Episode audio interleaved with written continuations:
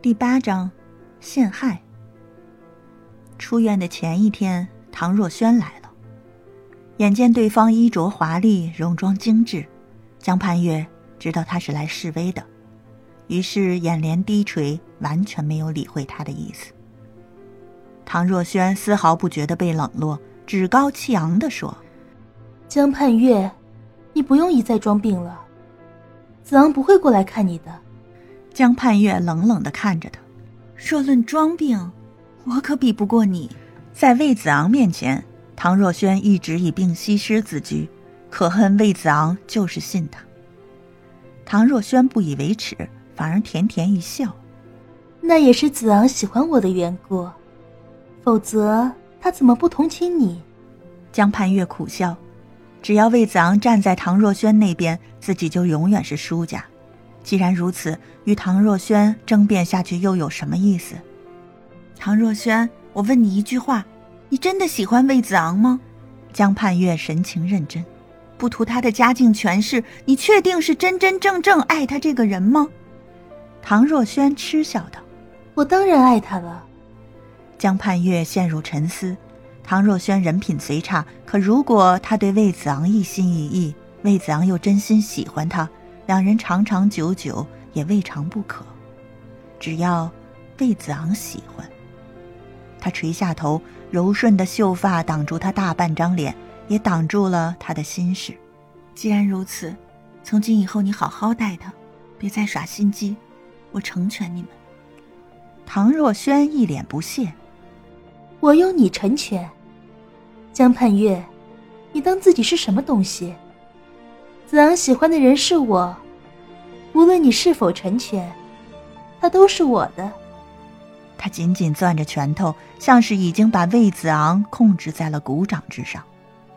江盼月叹口气：“子昂看起来冷酷，其实他是一个非常心软的人。你只是利用了他的同情心。唐若萱，距离真正得到他的爱，你还有好长一段路要走。”唐若萱冷笑。说的好像你多了解魏子昂似的，真那么懂他，为什么得不到他的心？知道跟唐若萱说不通，江盼月也懒得解释。他指了指门外：“我想静一静，你走吧。”唐若萱的脸上露出奇怪的表情，她非但没走，反而似笑非笑的走到江盼月跟前，顺手拿起柜子上的水果刀。“你以为我愿意见你？”唐若轩用手拨弄着尖锐的刀刃，江盼月紧张起来，他不敢相信唐若轩会如此疯狂，不由得颤声道：“你，你要做什么？”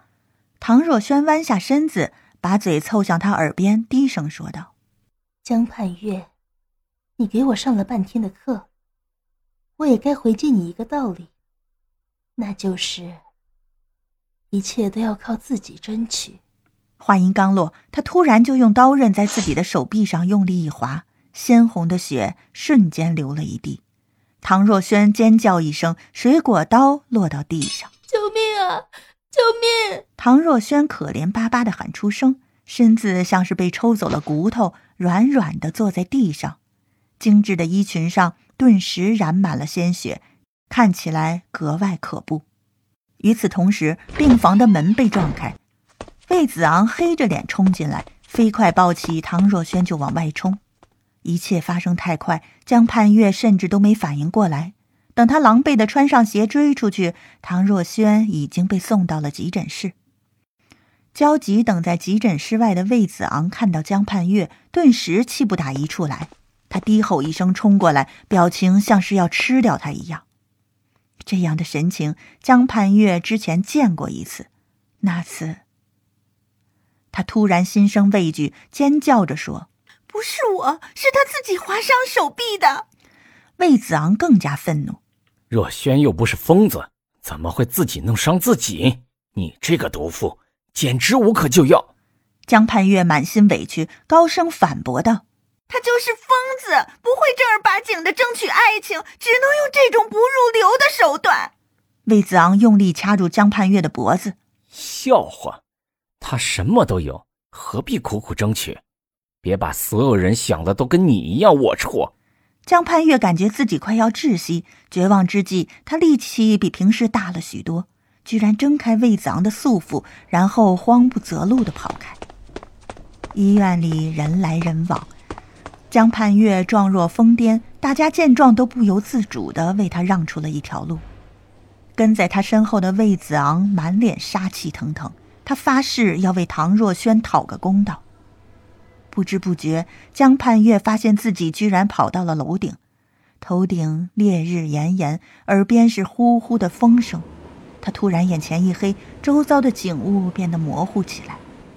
魏子昂似乎朝他喊着什么，可声音被风声吹散了。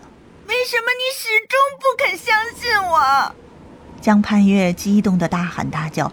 被唐若萱陷害不是一次两次了。否则，魏子昂也不会对他这般厌恶。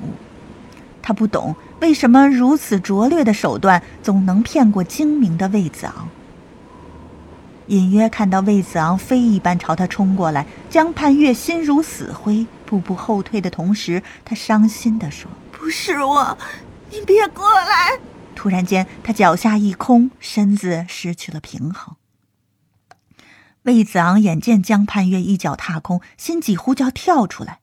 小心二字还未喊出口，江盼月已经如落叶一般从楼上栽了下去。他上前一步，惊恐的看着楼下江盼月身子下面，雪花绽放。与之形成鲜明对比的是江盼月平静的面容，他像是终于得到解脱了。